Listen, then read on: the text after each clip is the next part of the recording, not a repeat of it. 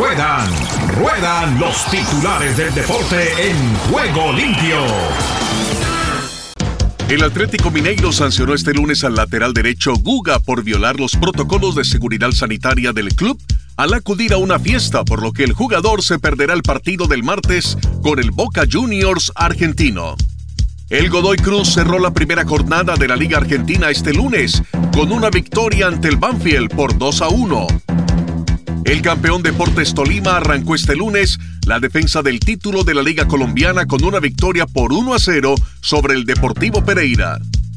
El Arsenal argentino que en el partido de ida de los octavos de final de la Copa Sudamericana cayó por 2 a 1 ante el Sporting Cristal peruano con dos goles en los últimos minutos, intentará revertir la serie este miércoles para pasar a los cuartos y enfrentar al ganador del clásico uruguayo. Barcelona de Ecuador necesita el miércoles remontar el 1 a 0 encajado en el partido de ida disputado el pasado fin de semana en la visita del conjunto argentino del Vélez Arfiel. El austriaco David Alaba, hasta el momento único fichaje del Real Madrid en este mercado de verano, será presentado este miércoles como nuevo jugador madrilista. El circuito ATP Challenger Tour vuelve a la Rafa Nadal Academy by Movistar del 29 de agosto al 5 de septiembre en Manacor, Mallorca, un torneo al que han acudido en anteriores ediciones jugadores destacados del circuito internacional como el británico Andy Murray y el australiano Bernard Tomic. El nadador dominicano José Domínguez ha sido puesto en cuarentena preventiva en un hotel cercano a la Villa Olímpica de Tokio debido a que en un vuelo local que le llevó a esa capital un pasajero dio positivo por COVID-19. Figuras representantes de los derechos humanos en Japón y Human Rights Watch denuncian la falta de compromiso del país anfitrión de los Juegos Olímpicos para frenar graves y extendidas prácticas de maltrato a los niños en el deporte. La tecondista chilena Fernanda Aguirre dio positivo en COVID-19 a su llegada a Japón y no podrá competir en estos Juegos, según informó hoy el Comité Olímpico de Chile en un comunicado. Estas y otras noticias serán ampliadas en la presente emisión de Juego Limpio. ¿Qué tal amigos? Un abrazo, un saludo desde Madrid para los oyentes de Juego Limpio en CBC La Voz desde España. Les habla Giovanni García. Un placer saludarles y vamos con el tema de hoy.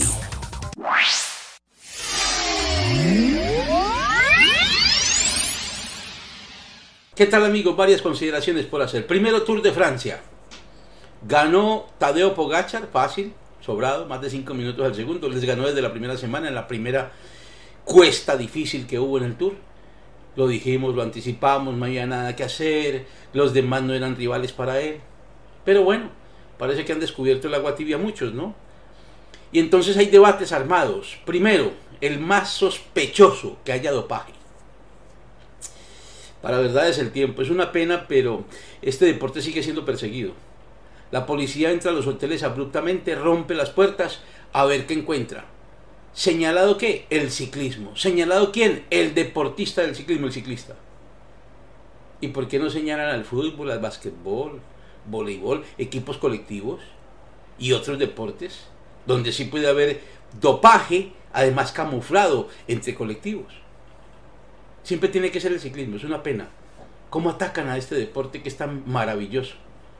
El esfuerzo de un hombre en una bicicleta, su pleno sudor. Ese no es el del automovilismo que va en un coche y se gana millonadas, ni el del motociclismo que va en un motor. No, el motor es el mismo. Pero bueno, le siguen dando palo al deporte. Entonces, hay sospechas de dopaje. Esperemos para la verdad es el tiempo. Se ha ganado dos tours, que no le pase lo del Oro Fiñón 83-84, el francés, yo transmití esos tours, que al 85 ya se retiró, se acabó su carrera. Quemó tanto el motor que ya no tuvo reparación. Esperemos a ver qué sucede. Ahora, la otra sospecha, que no, que es que él está solo y no hay rivales. Bueno, puede ser. Había mucho viejito seguramente y se retiraron casi todos. Y el único que sobrevivía al final, Urán, se quemó. Y quedaron chicos desconocidos en el segundo y tercer puesto. Claro que Richard Carapaz ya había ganado en Italia, pero no era pues el superciclista y el super favorito. Sin embargo, quedó más de cinco minutos. Puede ser que no haya grandes rivales. Esperemos que venga Egan Bernal a la Vuelta a España y se enfrente a Pogachar. Y vengan otros que se están preparando, jóvenes y que tienen ambiciones especialmente en la montaña. A ver qué pasa con más competitividad que le sucede a Pogachar. Y la otra es que definitivamente es un fenómeno. Puede ser. ¿Quién quita que este muchacho sea el nuevo Eddie Merckx? Que gane tantos tours y tantas carreras que nos va a demostrar que el ser humano puede ser incansable. Porque parece que no se agota nunca. Bueno, enhorabuena pues por el ciclismo, pero expectantes con lo que vendrá. Segunda consideración, Luis Hamilton, ¿a qué juega? ¿A qué corre? ¿A qué compite el negro inglés?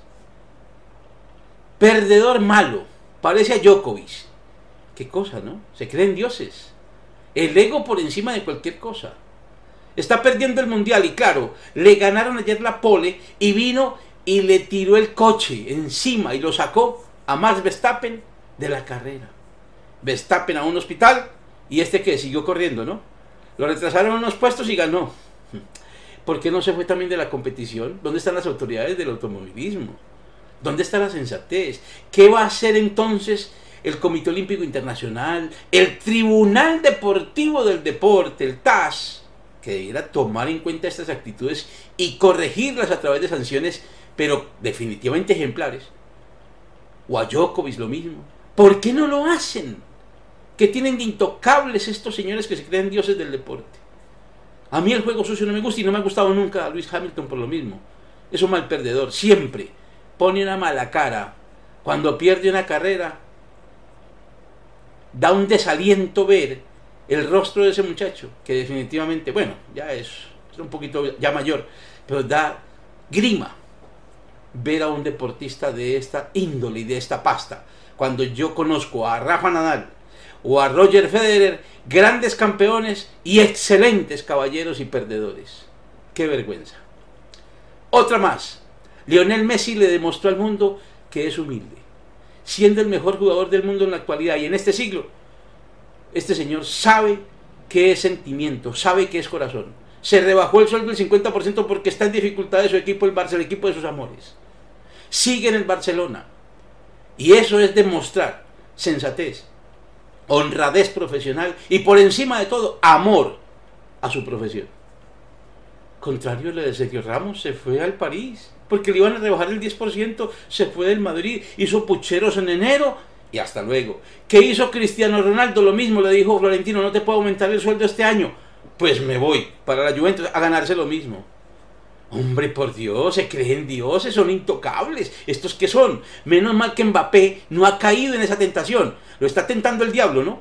Lo está tentando el diablo, poniéndole todo en la mesa, poniéndole el mejor condimento y la mejor comida. Millones. Y no quiere. Quiere venirse al Real Madrid porque él quiere ganar. En Francia no gana nada. Francia es una liga mediocre, con un equipo muy grande y muy poderoso en plata, pero no tienes más. Allí no hay competición.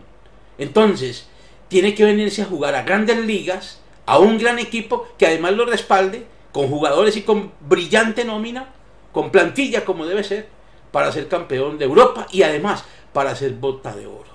Está muy joven, puede ser. Ojalá se venga Mbappé cuanto antes y le dé una lección también a estos que se creen los dioses del fútbol. Hasta la próxima, Giovanni García.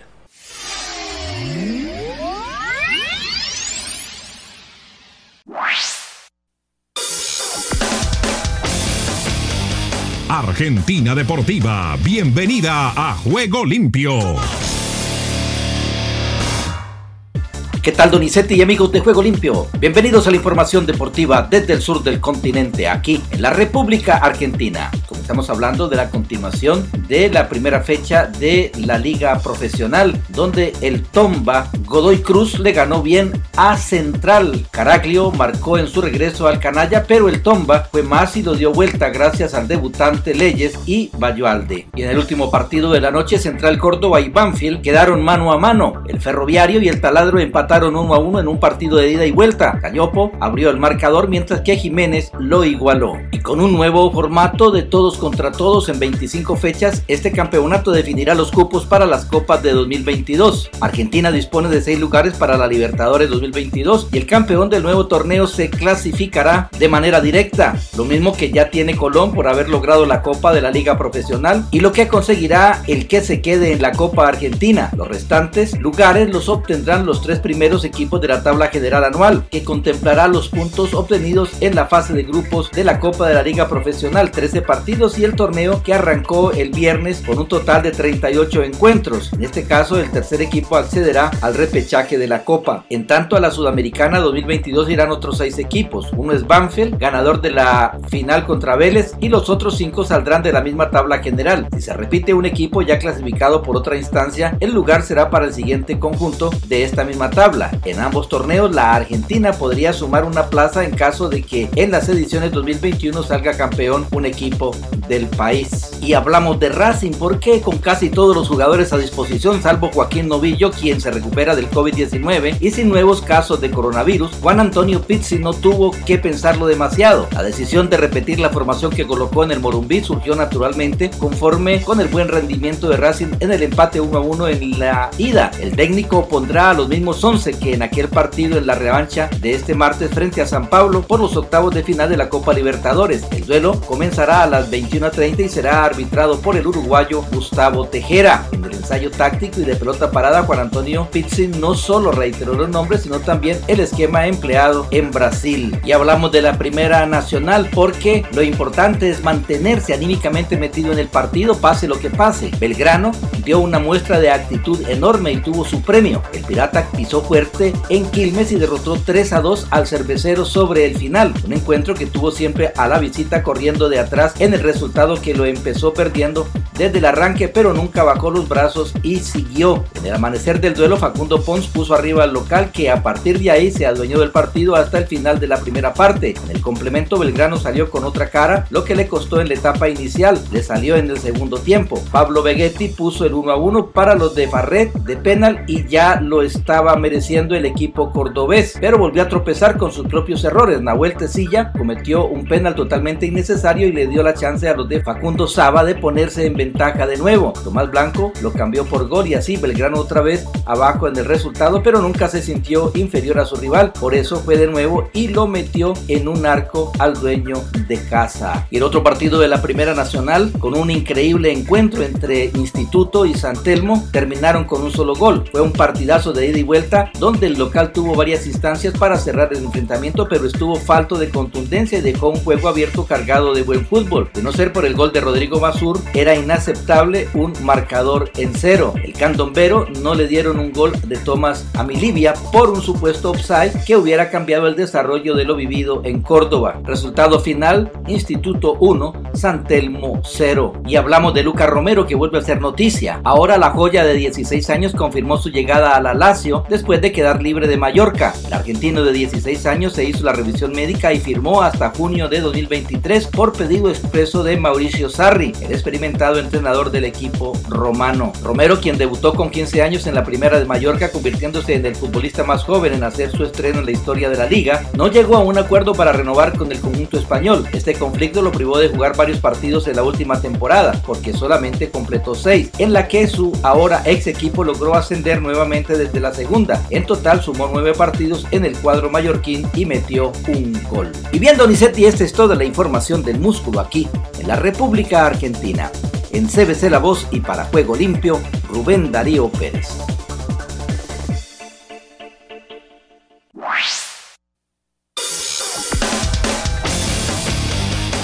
Paraguay está con Juego Limpio. Gracias Donizetti y audiencia de Juego Limpio. Estos son los informes deportivos más resaltantes de hoy martes desde Paraguay. La Dirección de Competiciones de Clubes informó que el partido entre Fluminense y Cerro Porteño es correspondiente a los octavos de final de vuelta de la Conmebol Libertadores fue pospuesto. El motivo obedece al fallecimiento de Alexandro Javier Arce, hijo de Francisco Chiqui Arce, entrenador del club Cerro Porteño. Atendiendo al penoso acontecimiento y por la sensibilidad del momento, la Conmebol ha decidido posponer el encuentro deportivo, indica el comunicado. El partido fue reprogramado para el martes 3 eh, de agosto a las 19.15 horas en el Estadio Maracaná de Río de Janeiro. Seguidamente, el club Cerro Porteño agradeció al Fluminense que accedió para la postergación del encuentro marcado inicialmente para este martes por Copa Libertadores. Cerro Porteño emitió un comunicado en el que agradeció a la Confederación Sudamericana de Fútbol y en especial al Fluminense, su rival en los octavos de final del torneo internacional, por su gesto de caballerosidad. El club paraguayo destacó que su par de Brasil antepuso el lado humano a la competencia para hacer efectiva la postergación del compromiso, entendiendo y respetando el momento de dolor de Francisco Arce, quien se encuentra de luto por el fallecimiento de su hijo Alexandro. Por otro lado, esta semana se sabrá qué equipos son los clasificados a la ronda de cuartos de final de la Copa Sudamericana. Paraguay está representado por el Club Libertad eh, que ganó en la ida a Junior de Colombia. La ronda de definiciones se inicia hoy martes con el encuentro que van a sostener el conjunto de gremio con Liga de Quito y Paranaense con América de Cali. Peñarol, Sporting, Cristal, Paranaense, Gremio, Bragantino, Santos y Libertad fueron los ganadores en la ronda de ida. Solo empataron Rosario y Táchira. En el caso de Libertad, representante paraguayo, este se impuso en Barranquilla a Junior por 4 a 3 y define el 21 de, de este mes en el Defensores del Chaco. La Comisión Disciplinaria de la FIFA sancionó a tres futbolistas rusos por incumplir el reglamento antidopaje y el código disciplinario de la federación.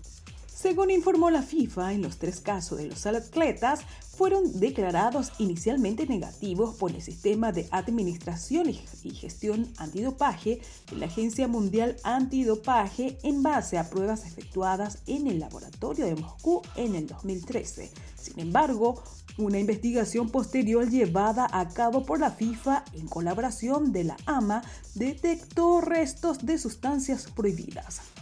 Esta sanción se trata de una inhabilitación total que supone la prohibición a participar en cualquier tipo de partidos, incluyendo los oficiales o amistosos nacionales o internacionales. Y por último, la Asociación Paraguaya de Fútbol socializó los requisitos que deben cumplir las personas que quieran asistir a los partidos de la segunda fecha del torneo clausura 2021.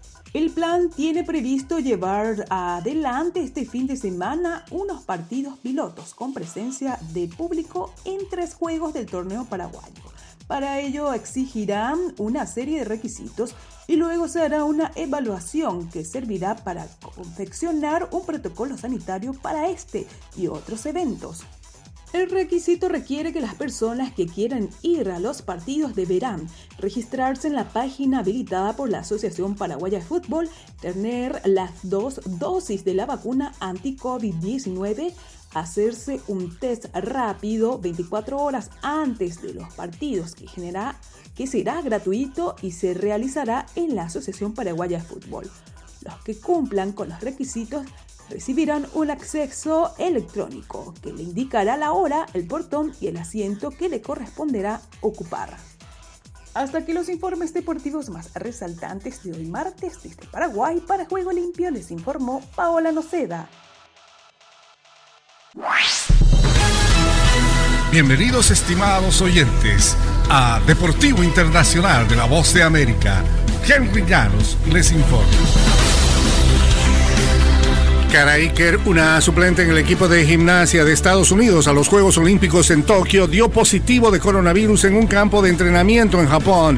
Al Fong, el entrenador personal de Iker y de otra suplente, Lin Wong, confirmó el resultado en un mensaje electrónico. Wong dijo que Iker, de 18 años, fue vacunada para el virus hace dos meses. Iker y Wong fueron colocadas en aislamiento. La Federación Estadounidense no identificó por nombre a Iker ni a Wong, pero dijo en una declaración que la deportista que dio positivo y otra gimnasta estarían sujetas a cuarentena. Por consiguiente, las deportistas olímpicas fueron movidas a un alojamiento separado y una instalación de entrenamiento separada como estaba planificado y continuarán su preparación para los Juegos, según dijo USA Gymnastics en una declaración y la delegación en su conjunto continúa manteniéndose alerta y guardará protocolos estrictos mientras esté en Tokio. En el ambiente de la Fórmula 1 y su organismo rector han emitido una declaración conjunta en la que condenaron los abusos racistas en, el Internet contra Lewis Hamilton Hamilton fue sujeto de abusos racistas luego de su choque con su rival Max Verstappen en la primera vuelta del Gran Premio británico que dejó fuera de la carrera al piloto del Red Bull y líder de la competencia. Fórmula 1, la FIA y el equipo Mercedes, Petronas, condenan esta conducta en los términos más enérgicos posibles, dijo la declaración. Esas personas no tienen cabida en nuestro deporte y llamamos a que los responsables enfrenten las consecuencias de sus acciones. Fórmula 1, la FIA, los pilotos y los equipos trabajamos para construir un deporte más diverso e inclusivo y estas instancias inaceptables de abusos en Internet deben ser resaltadas y eliminadas, dice el comunicado. En el ambiente internacional del fútbol, la Asociación de Inglaterra ha ordenado una investigación independiente de las vergonzosas escenas que ocurrieron en la final de la Eurocopa entre Inglaterra e Italia en Wembley. La federación ha anunciado que había informado sobre la pesquisa al Departamento para Asuntos Legales y ha prometido identificar a los responsables de los problemas ocurridos antes y durante el partido. Estamos determinados a entender plenamente lo sucedido fuera y dentro del estadio Wembley en la final de la UEFA 2020 el domingo 11 de julio, dijo eh, la federación en una declaración para todos. Y hasta aquí Deportivo Internacional, una producción de La Voz de América. Bendiciones, Donizetti, muy buenas tardes. Esta es la información deportiva y damos comienzo al recorrido en Costa Rica. Costa Rica vive el deporte en juego limpio. La Celetica comenzará hoy martes el último ensayo rumbo a las eliminatorias Qatar 2022. A partir de ahora, se puede decir que comienza la Copa Oro 2021. Ya quedaron atrás los momentos para probar futbolistas y formas de jugar ante Guadalupe y Surinam. Ante Jamaica, rival de hoy martes, comienzan los duelos directos ante selecciones con las que a partir del próximo mes de septiembre, Costa Rica disputará a muerte uno de los tres boletos al próximo Mundial de Qatar 2022. De ahí que las etapas finales de la Copa Oro servirán para medir cómo llegan ante estos rivales, que de momento han demostrado mucha garra y crecimiento en esta edición. Como parte del último juego del Grupo C, la selección de Costa Rica se está enfrentando a Jamaica en este mismo momento, convirtiéndose en la primera gran selección del área con la que se miden los ticos. Honduras. Los aires hondureños cruzan en juego limpio.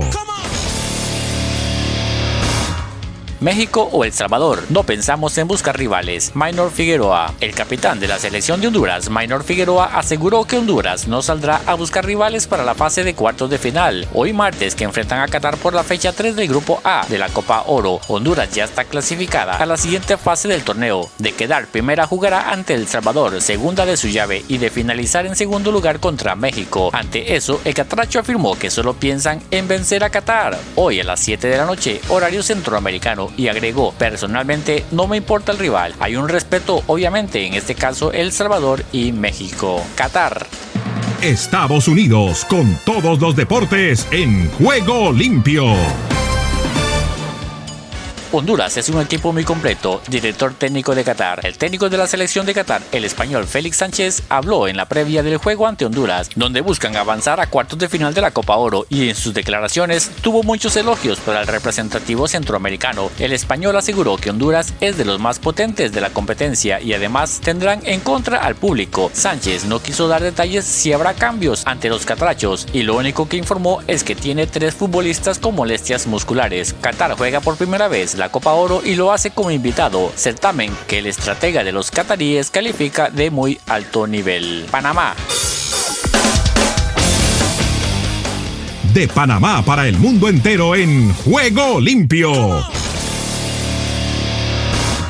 Panamá enfrenta a Granada con esperanzas de avanzar. Aún con vida por un lugar en los cuartos de final de la Copa Oro de la CONCACAF, Panamá enfrenta un escenario en el que debe ganar contra Granada, final del grupo D en el Exploria Stadium en Orlando, Florida. La selección de Panamá está participando en su décima Copa Oro y busca avanzar a la etapa eliminatoria por novena ocasión consecutiva. La única vez que no pudo avanzar fue en su primera aparición en 1993. Los panameños ciertamente tienen la potencia en ataque para lograrlo con Orlando Y Eric Davis entre los máximos goleadores del torneo con dos goles cada uno. El ataque de Panamá ha producido cinco anotaciones en sus dos partidos de grupo. Definitivamente, el técnico de Panamá, Thomas Christiansen, quiere ver una mejor posesión del balón. Si el equipo puede quedarse con más, dice, Panamá prosperará. Granada.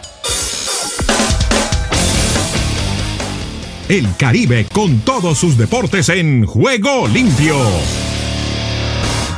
Granada por la honra y hacer historia. Granada, aunque está eliminada, también tiene mucho por lo que jugar. Una victoria o un empate sería una novedad para la nación caribeña. Participando en su tercera Copa Oro, Granada quiere irse dejando la mejor impresión posible. También quiere tener el hábito de estar presente en el torneo tal y como lo han hecho sus contrapartes. Nos complace poder aprovechar estas oportunidades y esperamos que continúen, dijo el entrenador de Granada, Michael Finlay. También esperamos que nuestra reputación como grupo futbolístico haya aumentado. Los Spy Boys también buscan su segundo gol en la competición. El último tanto logrado por Granada lo marcó Clyde Murray contra Honduras en la fase de grupos el 10 de junio de 2011. Esta será la primera vez que Granada y Panamá se enfrenten en la Copa Oro, aunque lo han hecho a nivel de amistosos internacionales. Desde el centro de América y el Caribe les informó para Juego Limpio de CBC La Voz, Esdras Salazar.